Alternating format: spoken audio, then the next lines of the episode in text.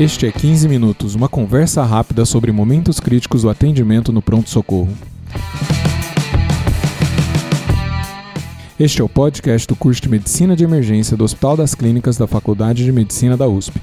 Eu sou o Dr. Júlio Marchini, supervisor da Residência de Medicina de Emergência, e este episódio é o 16, Como lidar com um paciente violento. E para falar desse assunto, convidei a doutora Sabrina Ribeiro, que é supervisora do pronto-socorro e coordenadora da unidade de cuidados intensivos do pronto-socorro. Tudo bem, Sabrina? Olá, Júlio, boa noite, obrigada. Como é que é, como é que a gente define é, o que, que é um paciente violento? É, a violência ela é mais comum do que a gente imagina no pronto-socorro. Nos Estados Unidos, até 50% dos profissionais de saúde já foram vítimas de violência. No Brasil, isso não é tão comum, mas existem vários pacientes que chegam no pronto-socorro agitados e alguns deles são potencialmente violentos. E esses pacientes têm que ser identificados precocemente para não colocar em risco o próprio paciente e a equipe de saúde. E que ponto que a gente fala isso? Ah, ele tá só, isso é uma agitação, é, é um delírio hiperativo ou não é um paciente violento? O paciente potencialmente violento, geralmente ele está inquieto, ele está agitado, ele fala com um tom de voz elevado. É, quando o paciente faz uma ameaça, você deve acreditar alguns livros e artigos de psiquiatria falam muito sobre o posicionamento das mãos, né? Sobre o jeito que o paciente se porta, como é que ele coloca as mãos. E uma coisa importante é que muitos pacientes, até um quarto dos pacientes que são admitidos por trauma nos Estados Unidos, eles estão armados. E não existe nada que você possa analisar no paciente para avaliar se ele está armado ou não. Então era algo para o qual a gente deveria estar preparado. E o atendimento desse, desse paciente potencialmente violento, ele deve ser feito de uma forma diferenciada.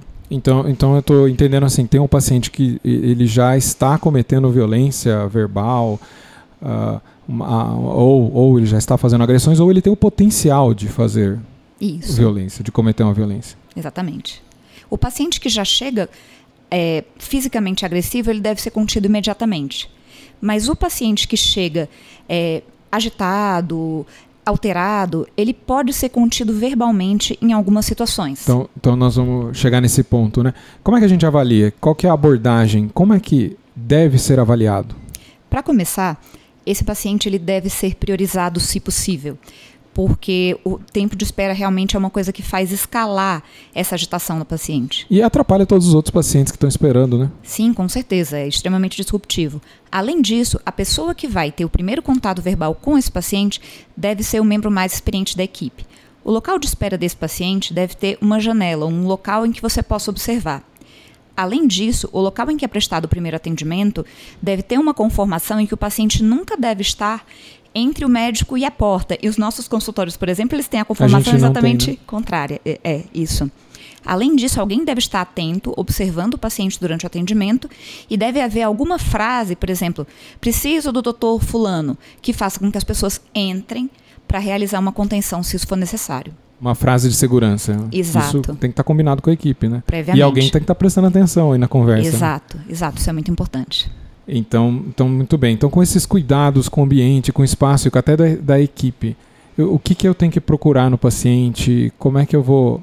O que, que eu vou enxergar nele? Que, tem alguma pista? Se o paciente ele está agitado, porém está orientado, você pode fazer o que a gente chama de uma desescalação verbal.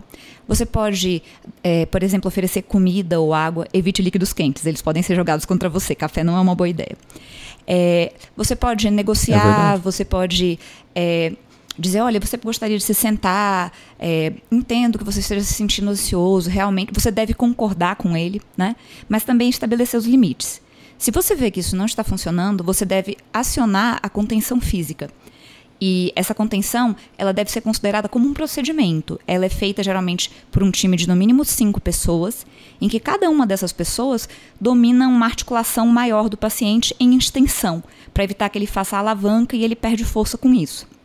Uma coisa importante a se lembrar é que muitas vezes o paciente está ameaçador e no momento em que ele vê as pessoas se aproximando, ele dá aquela relaxada, ele parece estar mais calmo. Uma vez indicada, você deve fazer a contenção. Isso é muito importante.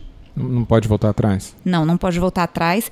E o médico que indicou e que vai ficar cuidando do paciente depois não deve participar da contenção física, porque isso não é legal para o relacionamento, para o estabelecimento da relação de confiança de médico e paciente. Deve ser um time especializado, liderado por um enfermeiro ou por um médico, ou mesmo por um segurança que tenha capacitação para tal. E se eu tenho um paciente que ele não está agressivo a esse ponto? ou ele com a conversa eu consegui desarmar ele um pouco, mas ele continua agitado, ele continua com um potencial agressivo. A gente pode químico, é, essa é, é a questão aqui. Tem um manejo químico faz sentido para esse? Faz e é muito importante lembrar que esse paciente que parece ter alguma abertura, ele pode inclusive utilizar medicação oral. É, ele pode utilizar um antipsicótico com eu uma posso esconder esse fato dele? Não. Você não pode, não é ético. Eu não posso pingar um aldol na, na não, água? Não, você não pode. Quer dizer, você pode, mas você não deve, aí você não me conta. Porque não é certo. Mas opções são a risperidona. A risperidona é um antipsicótico bem potente, 2mg por via oral, muito bem tolerado, ou lanzapina. Mas eu, eu posso explicar para o paciente.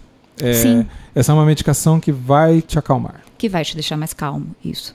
E aí nós podemos conversar sobre você vê sua família, ou sobre quais serão os próximos passos, ou como, enfim.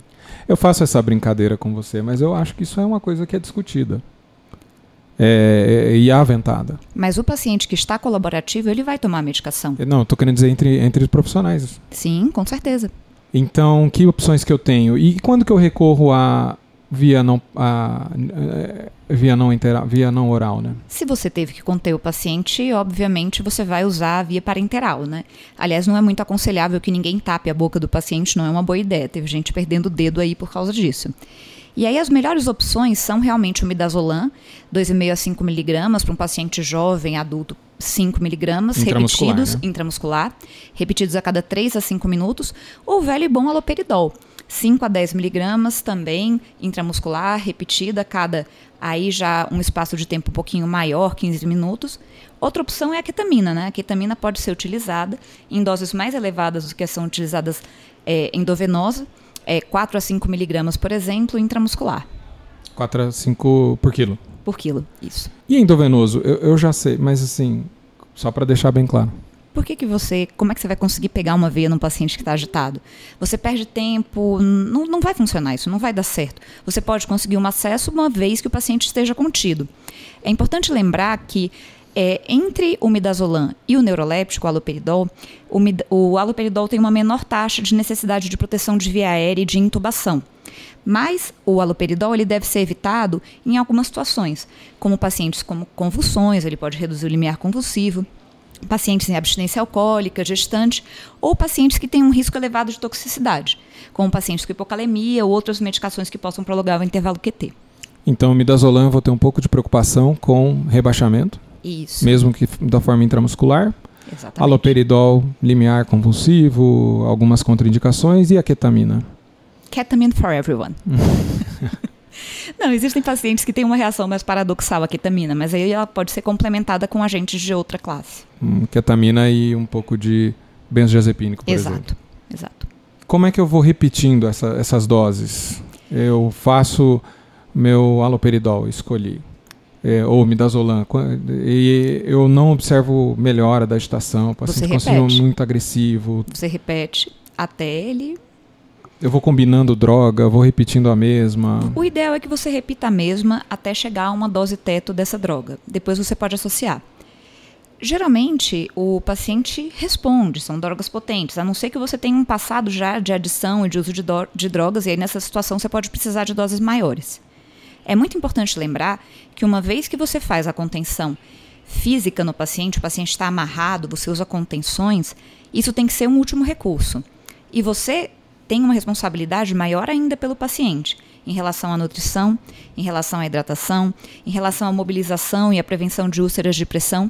Então, o paciente que você indicou a contenção, ele, você tem uma responsabilidade muito grande sobre ele. E a documentação dessa indicação deve ser muito bem feita, porque você está privando o paciente da liberdade dele. Então você tem que estar justificado em prontuário. E, tem que estar prescrita a própria contenção, né? Sim. E ela deve ser retirada assim que o paciente está controlado. Deve ser utilizada pelo menor tempo possível. É, e isso era justamente a minha próxima pergunta. Eu tenho um paciente que eu contive ele, contive ele mecanicamente, inicialmente.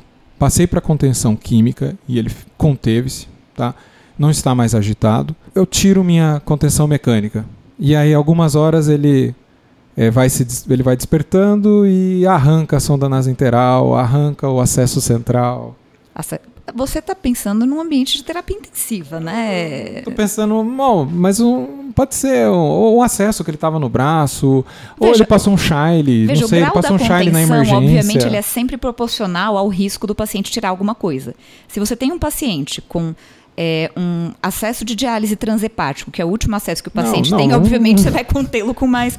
Mas um a maior parte dos pacientes violentos, mesmo. eles são jovens, são pacientes psiquiátricos. Uma sonda retirada pode ser recolocada. Usar o mínimo possível de contenção mecânica é sinal de qualidade de serviço. E quanto mais você contém o paciente, a utilização de contenção mecânica é, é associada com piores delírio, né? desfechos né? e maior tempo de hospitalização. Né? Lembrando que o paciente potencialmente violento, geralmente ele não é o paciente com delírio, um idoso, mais frágil. São pacientes jovens, muitas vezes com antecedentes psiquiátricos. E é muito importante lembrar também em relação à investigação desses pacientes. Porque às vezes você deve suspeitar de alguma causa secundária. Então, por exemplo, no paciente que chega agudamente agitado, você não pode deixar de ter uma destro, oximetria, sinais vitais. Se o paciente, por exemplo, tem um antecedente de uma esquizofrenia ou de um transtorno bipolar e parou de tomar a medicação, talvez isso seja suficiente. Talvez você possa interpretar que é isso aí. Se tiver qualquer coisa atípica, alguma alteração de exame neurológico, uma cefaleia, rigidez de nuca, febre, aí você deve pensar em outras coisas. Meningite, a própria síndrome tá neuroléptica falando, né? maligna. É. Então, o fato do paciente ter uma doença psiquiátrica não exclui que ele tenha outras causas desencadeando essa crise. E pode ser secundário aí, a gente pode Exatamente. Especialmente o paciente acima de 60 anos que nunca teve esses episódios, é importante que ele seja investigado minimamente. É, outras medicações podem ser úteis aí, antistamínico, você, vê indicação? Eles podem, mas atualmente eles não são recomendados como agentes de primeira linha. Né? Então, assim, porque é difícil você controlar um paciente realmente agitado com antistamínico isoladamente. Podem ser utilizados em combinação? Podem, mas eu não conheço nenhum estudo que demonstre que isso é melhor do que a droga isolada e você acaba tendo um perfil de maior toxicidade.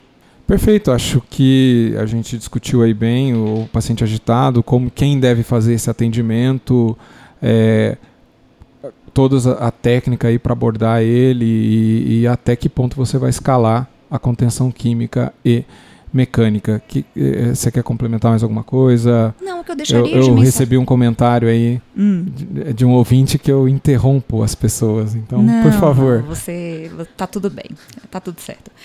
É, a única coisa que eu queria falar é que um diferencial extremamente importante que é meningite, é, a gente tem um estudo que se o paciente tiver todos esses preditores é, que eu vou falar negativos, quer dizer, se ele não tiver febre, se ele não tiver cefaleia, alucinações visuais, se o PCR for baixo, se o HIV for negativo, e se ele tiver é, um toxicológico positivo para drogas, você não precisa realmente pensar em meningite, você não precisa pedir tomografia. Mas estes fatores, quando presentes, fazem com que você pense em alguma outra etiologia de base. Qualquer, nem todo paciente precisa de tomografia de crânio, mas pacientes com déficits focais, pacientes com qualquer coisa que chame atenção, como é um exame de baixo risco, o limiar é baixo. Então, acho que o que fica de ponto mais importante é que, assim, o paciente potencialmente violento ele deve ser identificado e atendido precocemente, sempre pelo membro mais experiente do time, sempre deve ter alguém atento a esse atendimento e a gente deve prezar sempre pela segurança do médico. Na dúvida, melhor conter o paciente e retirar do que você ter violência contra um membro da sua equipe. Excelente. Obrigada. Muito obrigado. Eu queria convidar a todos é, que estão ah, ouvindo aí os, os nossos episódios, vocês estão gostando, por favor, é, deixem uma avaliação no iTunes. É, além disso, eu queria fazer um convite aos cursos né, da, da disciplina. Né? Então, a gente está tendo agora o, o curso de sala de emergência em 15 aulas. É, a, o, o, curso já aconteceu, mas você ainda pode adquirir e assistir a todas as aulas. É, a doutora Sabrina participou da coordenação do curso. E a íntegra dessa aula, incluindo o delírio que eu não citei, está no curso de sala de emergências. Tem coisas bastante interessantes, vale a pena. Além disso, a gente está indo para o último módulo tá, do, do curso de emergência desse ano. É, esse último módulo são outras emergências, tá? A gente tem aulas aí é, de emergências em otorrino, emergências em oftalmo, dermatológicas. É, são temas que talvez a gente não tenha tanta experiência é, e que acho que é bem interessante a gente assistir. Tá? Tem todas essas aulas chegando aí no, no módulo 10.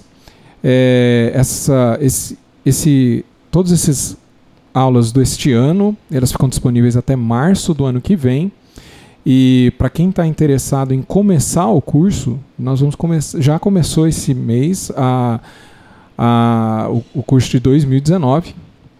Tá, o curso de 2019 a gente está reorganizando algumas coisas, vai ser, vão ser com 11 módulos, tem algumas coisas diferentes que a gente vai estar tá fazendo para o ano que vem e esperamos que a gente esteja melhorando na didática e no aprendizado para todo mundo que quer conhecer um pouco de emergência.